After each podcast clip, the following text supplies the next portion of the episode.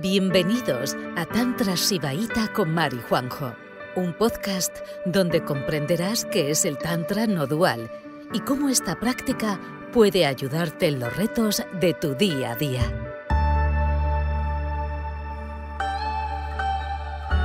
Buenas, bienvenidas y bienvenidos. Hoy en esta sección en la que contestamos a vuestras consultas vamos a responder a Daniel, que bueno, nos manda una consulta un poco escueta, pero trataremos de, darle respuesta. Estoy necesitando un cambio en mi vida. Tengo muchas ideas, pero me está costando dar el paso por falta de confianza en mí mismo. Tengo una herida emocional de niño con mi padre y no estoy sabiendo cómo sanarla. Me está haciendo no mantenerme en el presente. Tengo una hija de año y medio y siento que no le doy lo suficiente y que no estoy haciendo bien como padre. Cada vez tengo más dudas sobre mí mismo y una de las cosas es por qué no estoy actuando como pienso y siento. Bueno, Daniel, ¿no? Bueno, lo que me llama la atención de esta consulta, como muchas, muchas veces nos sucede, es que Daniel da el problema, lo que le pasa, y también da la solución. La explicación. El de- diagnóstico. el diagnóstico de por qué le pasa lo que le pasa y, cómo se solucionaría lo que le pasa, pero lo suelta ahí, como dice, bueno, si hiciera esto lo solucionaría, pero no puedo hacerlo. ¿No? Entonces, eh, ¿qué indica esto? Pues indica que tiene un discurso muy bien montado de lo que le sucede, que evidentemente es erróneo. O sea, no está alineado con lo que pasa realmente, porque si estuviera ya lo habría solucionado. A mí me interesa mucho el tema este de la herida. La herida, se habla mucho de la herida en el desarrollo personal, ¿no? Digamos que cada uno tenemos unas heridas y hay que, bueno, hay que esforzarse en sanarlas. Esto no, no está muy alineado con el tantra.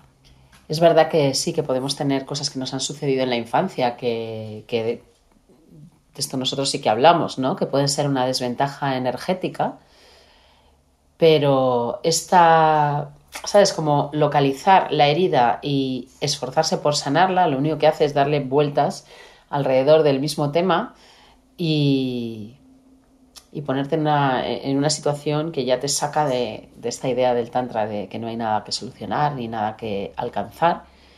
Y por supuesto no hay nada que sanar. Esta, esta idea de que hay algo que sanar nos saca completamente de la presencia y nos mete en una especie de bucle repetitivo eh, de tratar de encontrar soluciones que al final, como, como hemos visto, no, no funcionan. Sí. eh, además, eh, Daniel dice que esa herida, esa supuesta herida que tiene de, de la infancia, no le permite estar presente. ¿Vale? O sea que ya. Es como que el círculo cerrado de razonamiento de su problema en, en su pensamiento, eh, pues tiene justificación para todo. Pero la presencia es la base de cualquier proceso sanador. Entonces, y la presencia es inmediata. O sea, ¿cómo se está presente? ¿Cómo se tiende hacia el presente? Pues primero olvidas todo, todo esto que nos has contado, ¿vale? Respiras. Te centras en, movilizar esta parte, es una cosa muy física. Te centras en movilizar esta parte, en abrir espacio en el pecho y en, pues, poner tu atención en el mundo físico, espacial, tridimensional de los objetos. Eh, y eso lo haces constantemente a lo, largo, a lo largo de tu día. Entonces, nada te puede evitar estar presente, porque la presencia es una cosa directa. Es una cosa a la que tú tiendes, tú olvidas tu pensamiento y tiendes hacia el presente, ¿no? Entonces, eh, esta es la primera, la primera práctica que yo te recomendaría, porque luego todas las consecuencias que está teniendo esto en tu vida, esta- este exceso de mente en tu vida, pues eh, las, dudas, las dudas sobre ti mismo, la falta de confianza, el no poder atender a tu, a tu niña como te gustaría, es, está causado por, ese exceso de mente que, tienes, ¿no? Ese exceso de, análisis y esa lógica, ¿vale? Te, pones mucho la lógica. Entonces yo olvidaría la lógica, olvidaría el análisis, ¿vale? Que la gran parte de la espiritualidad que se comparte hoy en día es mental, Es simplemente buscando la causa mental, todo mental, todo mental. Y yo te voy a decir que te olvides de lo mental, que te olvides de la lógica. Y por dos o tres días simplemente tiendas al presente, a ese lugar donde no está pasando nada de lo que dices, porque es ahora, es aquí. Y bueno, el tema este de la herida, ¿no? Del que se habla tanto. Nosotros no vamos a partir de que tienes una herida. O sea, cuando hacemos esta consulta es para que veamos cómo el Tantra te puede ayudar. Pues primero sacando esta idea loca de que tienes una herida. ¿Qué ocurre? Que, por supuesto, sí, me imagino que, te ha pasado cosas en la infancia que tú de alguna manera eh, traes constantemente a la mente y además has llegado a la conclusión de que ciertas cosas que no estaban funcionando en tu vida tienen que ver o son consecuencia de esa experiencia de la infancia. ¿no? Es como una conclusión que tú has sacado y que puede tener cosas de, realidad, pero considerar eso una herida no ayuda. ¿no? Entonces, ¿qué hace el Tantra?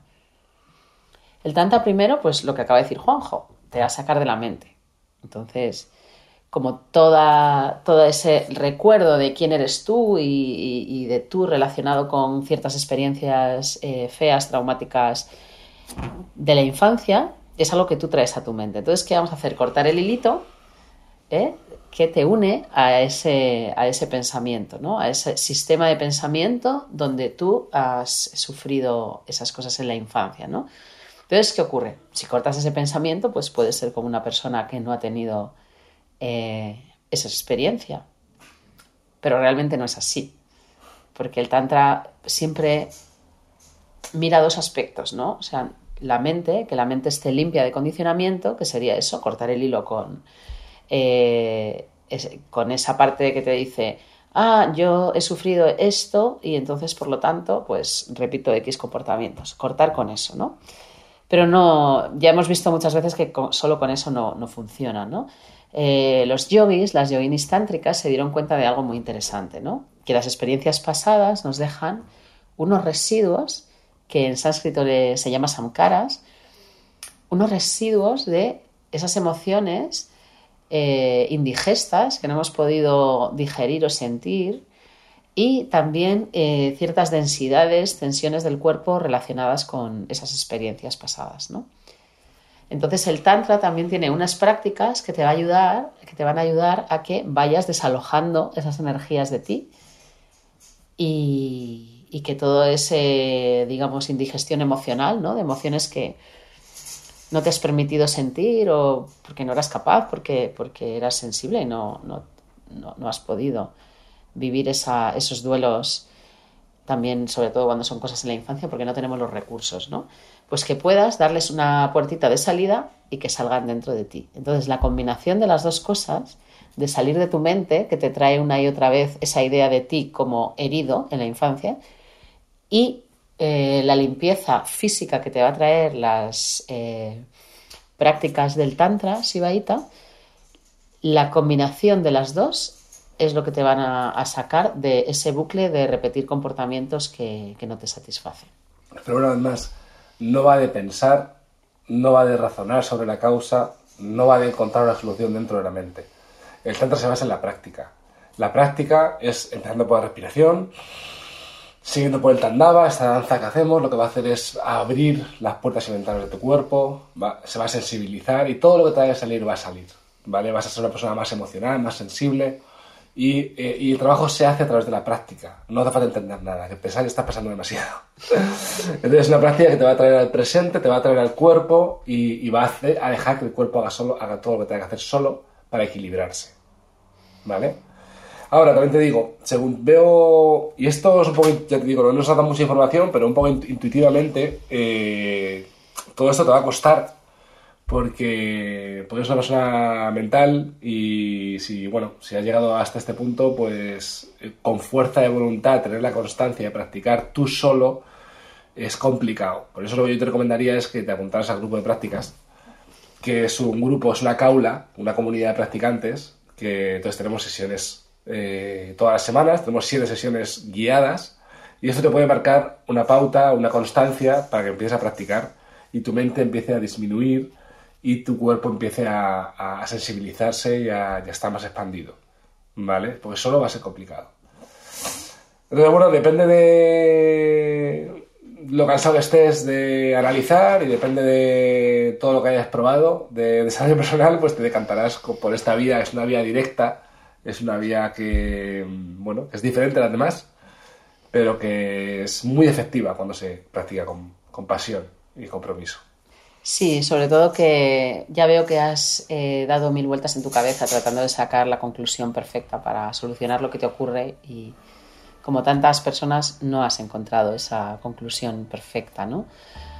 Y bueno, simplemente te, ofrecemos esta otra alternativa eh, de encontrar, porque nosotros no tenemos tus respuestas, ¿no? Eh, lo que te vamos a dar es una conexión a un estado donde tú encuentres tus respuestas y no solo encuentres respuestas, sino que puedas poner en práctica acciones, actos creativos que vengan desde otro lugar y que empiecen a cambiar las cosas de manera inmediata.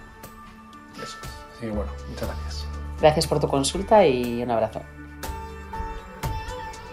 Gracias por escucharnos. El próximo jueves volveremos con otro episodio de Tantras y Baita con Mari Juanjo.